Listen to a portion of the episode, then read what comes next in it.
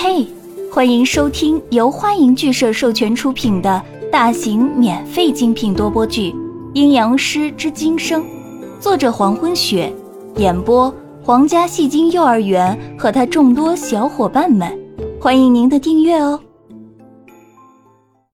第十二章，江涛坐在一旁的椅子上等着杨帆，脸色平静，心里却翻江倒海。那自己呢？明天自己还能继续来这里吗？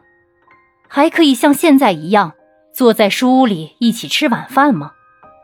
不知何时，自己心里有了那么一点小想法，希望自己也可以像杨帆一样在这里上班。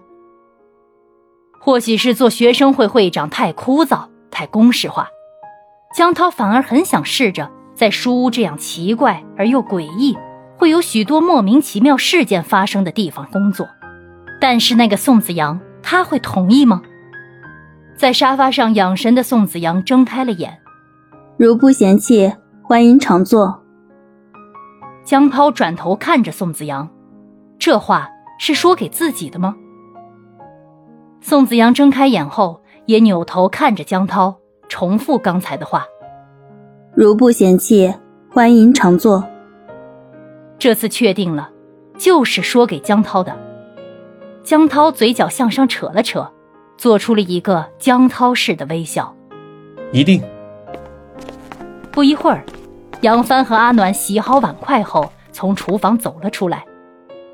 杨帆拽起江涛：“走了，走了，该回家了。”江涛手一挡，躲开杨帆的拉扯，自己起身：“我还不至于要你扶。”杨帆走到楼梯口。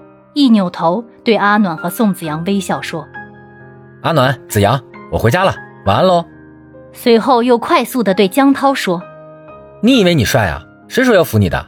我是想把你从楼梯上踹下去。”话音一落，就撒丫子开跑。江涛眉毛一挑，这小子忍住追下去暴打杨帆一顿的冲动，转身对宋子阳和阿暖说：“我也走了，两位晚安。”阿暖在一旁笑笑点头，嗯，你们也是，路上小心。宋子阳依旧坐在沙发上，手中的茶杯放在茶几上，声音不大不小。路上小心。江涛点头，转身下楼。在江涛转身的一刹那，突然之间感觉到一股很奇怪的冷风从自己的背后穿过，江涛身子停了一下。然后又不动声色地继续下楼，直到出了书屋门口后，江涛的脸上浮现出一丝激动的情绪。刚才那股风刮得诡异，从那股邪风过后，江涛就一直感觉到有一种视线紧紧地盯着自己。直觉告诉他，那种视线既不是宋子阳的，也不是阿暖的，而是另一种生物——鬼。不过才早上六点钟，宋子阳竟然端坐在客厅的沙发内。要不是因为阿暖去厨房倒水喝，阿暖也不会在六点钟起。书屋的营业时间是八点半，一般他和宋子阳都会在七点左右起床。今天的宋子阳貌似起得太早了点儿。阿暖手中还端着水杯，走到宋子阳身边询问道：“啊。”子阳，今天怎么这么早就起来了？为什么不多睡会儿？在给茵茵做准备。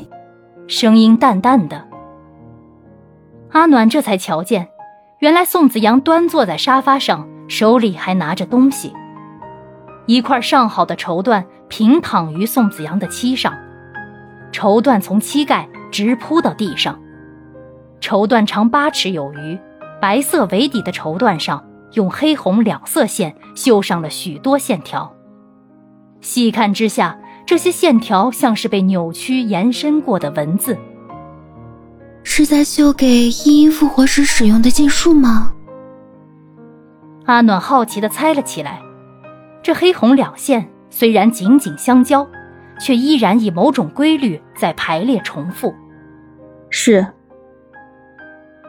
此时，宋子阳刚好绣成最后一笔，站起身时，宋子阳的身子晃了一下，然后又稳稳的站住。阿暖看到宋子阳起身时的样子，疑问道：“子阳，你不会一个人绣了一整晚吧？”刚才宋子阳起身时，身子没有站稳，脚僵硬了一下，应该是坐了很久，才在突然起身时发生那种情况。难道子阳为了这件事整晚没睡吗？就算是再怎么着急，也没必要非在一晚上的时间就绣成啊。宋子阳在站稳身子后，俯下身揉了揉自己的腿，眼神淡漠。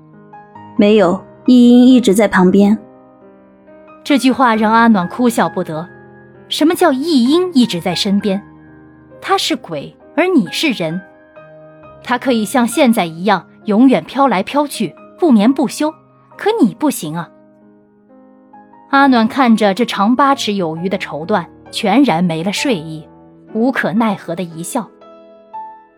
啊，子阳，我去做早饭啦。宋子阳还在原地揉腿，手里紧攥着刚才所绣的绸缎。清晨的阳光透过窗户上的玻璃，折射到宋子阳的脸上。在阳光的折射下，宋子阳那双原本漆黑深邃的瞳孔。渲染上了一丝别样的温暖。是因为无聊吗？宋子阳的眼眸未动，在心里却疑问起来。让依莹重生是因为无聊吗？还是说我想要证明什么？可是我在证明什么呢？历史大学大三五班政治课间活动，江涛坐在自己的位子上复习功课，而一旁 江涛的邻桌。